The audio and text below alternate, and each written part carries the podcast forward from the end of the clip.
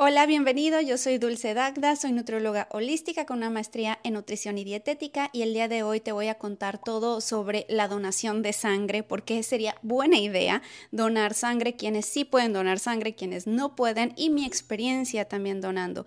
Yo la verdad es que nunca había donado sangre, era una cosa que quería hacer desde hace mucho tiempo, pero por cuestiones personales, de tiempo, cosas, nunca lo había hecho y también quiero desmentir algo algunos mitos, historias que historias urbanas que están allá afuera que a veces cree la gente que sucede cuando dona sangre y que en realidad no son ciertas. Entonces de eso vamos a platicar el día de hoy en este podcast o en mi canal de YouTube donde quiera que me estés viendo. Pero antes me gustaría invitarte a que te suscribas, a que me dejes un comentario o me dejes un review si es que esto lo estás escuchando en formato de podcast, porque eso me ayuda muchísimo para que yo pueda seguir manteniendo y seguir haciendo más contenido, creando más contenido para este espacio que te puedes beneficiar muchísimo. Y si no has descargado mi guía gratuita, cinco pasos para mejorar tu salud gastrointestinal, te recomiendo que lo hagas. Te dejo la información en las notitas, el link para que la descargues. Es muy fácil. Bueno, el beneficio número uno es que estás salvando vidas, estás ayudando, es un ganar-ganar, porque por un lado necesitamos, se necesita de mucha gente que pueda donar sangre. Hay muy pocas personas en el mundo realmente, aunque creeríamos que hay muchas personas que podrían donar sangre, realmente no son muchas, porque tienes que estar en una condición de salud óptima. Debes de no tener tatuajes, no haber donado sangre en un buen rato, eh, tienes que estar en cierto peso, tener arriba de 18 años y dependiendo también del banco de sangre donde estés yendo es la información y los requisitos que te van pidiendo. Entonces, no hay tanta gente que puede donar. Y si tú estás en una condición óptima de salud donde puedes ir y donas sangre, creo que es un gran acto de amor y un gran acto de buen karma que además te, te, hace sentir muy bien después a nivel emocional, a nivel espiritual, si es que tú crees eh, en algo, ¿no? Espiritualmente. Al menos eh, de mi parte yo me sentí muy bien, yo sentí que estoy dando un buen karma, buena vibra, estoy ayudando a salvar vidas. Puedes tener también beneficios cardiovasculares. Algunos estudios sugieren que la donación de sangre regular podría estar asociada con un menor riesgo de enfermedades cardiovasculares al reducir el hierro en tu sangre. Cuando tú tienes un exceso de hierro o tienes un poquito más de hierro en tu sangre que cuando te sacan ven que tienes ahí este, algunos los niveles un poquito elevados, significa que te estás oxidando, porque el hierro en exceso oxida. Entonces, cuando vas y donas sangre, eso te ayuda muchísimo para evitar esa oxidación o bajar esa oxidación, esa inflamación que estás teniendo en tu cuerpo. Digamos que es como un antioxidante natural si lo vemos desde una perspectiva de beneficio para tu salud. Porque cuando tienes el hierro elevado o un poco el hierro elevado, significa también que estás dañando tus vasos sanguíneos. Entonces tienes un menor riesgo de dañar esos vasos sanguíneos. Hay de hecho una enfermedad o padecimiento hereditario que se llama hemocromatosis, que es el exceso de hierro, pero de forma hereditaria, que desde chiquito siempre has tenido el hierro y que tienes una predisposición. El cuerpo absorbe y almacena demasiado hierro de la dieta, ya sea de la carne o de las espinacas o de donde adquieras tu hierro. Y con el tiempo esto puede llevar a niveles elevados de hierro que se va adheriendo a nuestros tejidos, a nuestros órganos y puede causar daño y complicaciones a la larga. Por eso es importante que consideres si tienes hemocromatosis, por ejemplo, mi esposo tiene hemocromatosis, le salió en su 23andMe, en su estudio de, genética, y donar sangre regularmente es uno de los tratamientos principales para la hemocromatosis, me cuesta trabajo decir hemocromatosis, y puede proporcionar beneficios significativos para las personas que tienen esta enfermedad. ¿Qué pasa? Al donar sangre se elimina parte del exceso de hierro del cuerpo, o sea, te están sacando aproximadamente medio litro, que es lo que sale.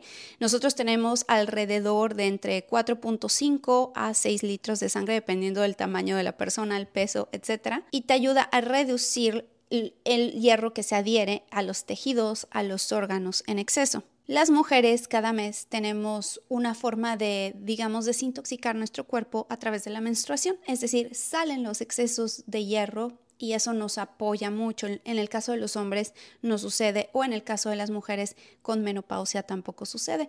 Hay muchísimas prácticas donde se sugiere y se, se, anima a las mujeres que están en menopausia, que ya no menstruen, que vayan a donar sangre. Ahora, cada mes no, es aproximadamente cada tres meses a cada seis meses, dependiendo. Si eres hombre, puedes donar, me parece que tres veces al año. Si eres mujer, solamente dos veces al año. ¿Por qué? Porque somos más pequeñas, porque nuestro ciclo hormonal cambia y también varía durante el mes y no nada más durante eh, el año. Algunos estudios sugieren también que la reducción del exceso de hierro cuando tú donas sangre podría mejorar la sensibilidad a la insulina. Esto es muy interesante, ¿no? Y el control de la glucosa en personas con diabetes tipo 2. Ahora, si tú vas a ir a donar, y ahora en un momento más voy a decir quienes no pueden donar sangre, eh, tienes que cuidar tu glucosa. Si tienes diabetes tipo 2, no es que no puedas donar, tienes que no estar tomando medicamentos en ese momento. Y por otro lado, tienes que tener controlada tu diabetes, que quiere decir que la tienes que tener en remisión decisión no puedes tener los niveles elevados de glucosa. Eh, estar totalmente descontrolada. Donar sangre también es una forma de renovar tus células, de renovar las células rojas en este caso principalmente. Eh, después de la extracción de sangre, lo que sucede es que el cuerpo responde con un aumento en la frecuencia cardíaca y la presión arterial para compensar la disminución en el volumen sanguíneo y así va manteniendo el flujo adecuado de sangre y oxígeno a los órganos y tejidos. De momento, pues disminuyes la cantidad de oxígeno que le estás aportando a tu cuerpo, porque son las células rojas las que llevan el, oxígeno, con el tiempo se empiezan a regenerar. O sea, en cuanto te van sacando sangre y tu cuerpo recibe la alerta de que no tiene suficiente sangre, empieza a regenerar las células rojas. El cuerpo trabaja para reemplazarlas lo más rápido que pueda. Entonces, la médula ósea, que es la responsable de la producción de las células sanguíneas, aumenta su actividad para fabricar nuevos glóbulos rojos, pero también glóbulos blancos y las plaquetas, que son las que nos apoyan a nuestro sistema inmune. Por lo tanto, se eleva nuestro sistema inmune. Ahora, quienes no pueden donar sangre? Un montón de personas. Por eso les digo, si tú estás en una situación óptima, ve y dona sangre, pero si tienes enfermedades infecciosas como VIH, como hepatitis B o C, o los has tenido en algún momento de tu vida, tienes que consultarlo esto antes, por supuesto historia de enfermedades graves como cáncer en etapa avanzada o cáncer en general. Hay que preguntar también a tu doctor, exposición a enfermedades infecciosas recientes como si tuviste gripe hace un par de semanas tampoco puedes donar sangre. Viajes recientes a áreas endémicas donde, haya habido brotes de alguna enfermedad, alguna pandemia, sé, en, esa, digo, no, no el COVID, pero si tuviste COVID hace tiempo también no, no puedes donar sangre. Historial de actividad sexual de alto riesgo, que sepas que tuviste eh, relaciones sexuales hace poco y no estás muy seguro de que es, fue una relación sexual segura, bueno, pues tampoco puedes. Eh, tatuajes y piercings recientes. Si te has hecho tatuajes, anemia, por supuesto, las mujeres que tengan eh, síndrome de ovario poliquístico muchas veces también tienen anemia o has tenido anemia en los últimos meses, cuida que... Y eso, aunque si tú vas y te sacas sangre, yo te recomiendo incluso antes de ir a, donar sangre así como así, porque no te van a revisar la sangre, no te van a hacer un estudio de laboratorio ahí, sino que van a confiar en que estás saludable. Ya después checan la sangre para ver si es óptima para ser donada, pero no antes. O sea, realmente no se preocupan tanto por tu condición de salud. Tú te tienes que preocupar por ti mismo. Entonces, hay que ir a un laboratorio, hacerte estudios pertinentes para ver que no tengas anemia o que no tengas alguno de estos padecimientos, ¿no? Las infecciones, em, aunque ellos checan, pero de todas formas, si vas y donas sangre y tienes anemia, pues eso no van a hacer mucho ellos al respecto, no te van a, no te van a ayudar y al contrario te vas a perjudicar tú medicamentos específicos que estés tomando. De hecho, si te tomaste una aspirina o un ibuprofeno un día antes, no puedes donar sangre. Y la edad mínima, eh, la edad mínima es de 18 años. Creo que aquí en Estados Unidos 21, no sé si es 21 o 18, pero hay que checar con los bancos de sangre. Ahora, desde mi perspectiva, ¿cómo me fue? Eh, te voy a estar poniendo algunas imágenes si estás viendo esto en YouTube. Y Llegué al banco de sangre, te hacen primero un cuestionario que es bastante largo, de estar checando obviamente todas estas preguntas que te estoy haciendo, pero hay otras preguntas muy interesantes que nunca me hubieran pasado por la cabeza, que decían, si estuviste en 1992 a 1996, creo, en esta lista de países no puedes donar sangre. Y yo, wow, afortunadamente no, Fue, eran algunos países nórdicos.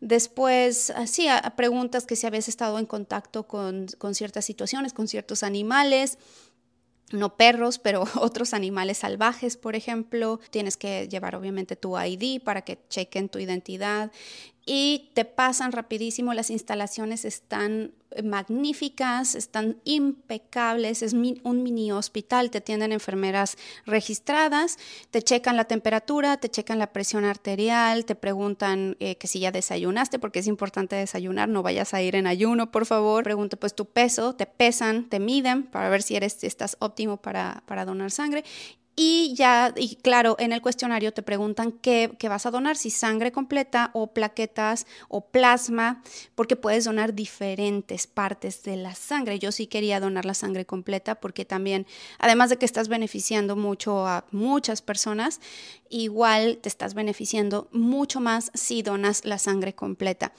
Eh, te sientan en un silloncito, súper a gusto. Si te dan miedo las agujas, realmente no, no duele nada. Eh, checaron, te checan las venas para ver qué tal. Miren, o sea, si, si están viendo esto en formato de video, chequen mis venas, son potentes, son como de Hulk. Tengo venas fuertes, entonces no tuvieron ningún problema conmigo. Y eso sí, te dan una pelotita para que estés apachurrando constantemente para que vaya saliendo la sangre. Primero me extrajeron unos cinco tubos de sangre para que esa sea la que analicen y vean si es óptima para que la dones pero de todas formas te van a extraer la sangre.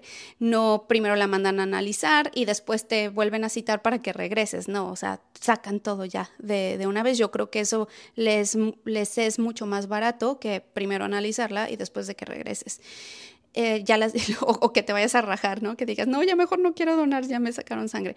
No duele nada, rapidísimo, obviamente sientes el piquete y estar apachurrando ahí la pelotita para que veas cómo va saliendo la sangre.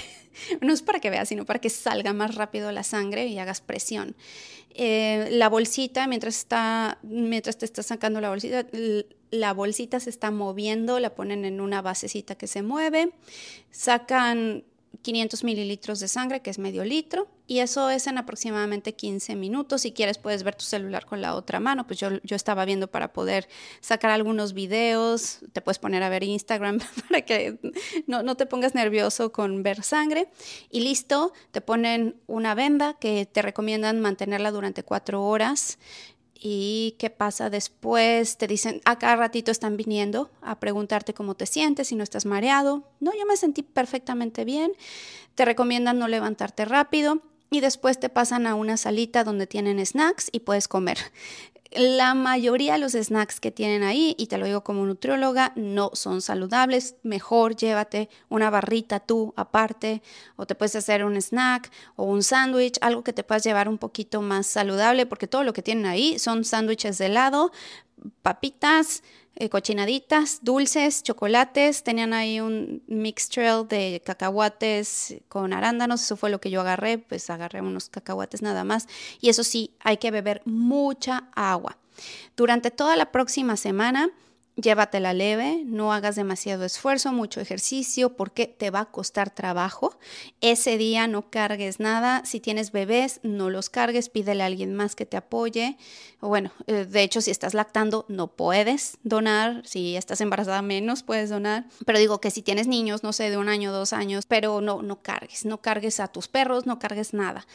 También es importante que cuando hagas ejercicio, después yo sí hice ejercicio, obviamente no ese día ni dos días después, pero al tercer día ya hice que te la lleves leve, porque como tienes menos células rojas, pues te va a llegar menos oxígeno a los órganos, al cerebro, a, tu corazón y pues te vas a cansar o te puedes marear. Ese día yo me mareé muy poquito después de comer, comimos normal, me dio mucha hambre, comí hasta que me sentí satisfecha y después me levanté y me sentí un poco mareada. Dije, oh Dios, ya, tomé agua Y hay que tomar, hay que beber muchísima agua durante ese día, pero la siguiente semana hay que beber más.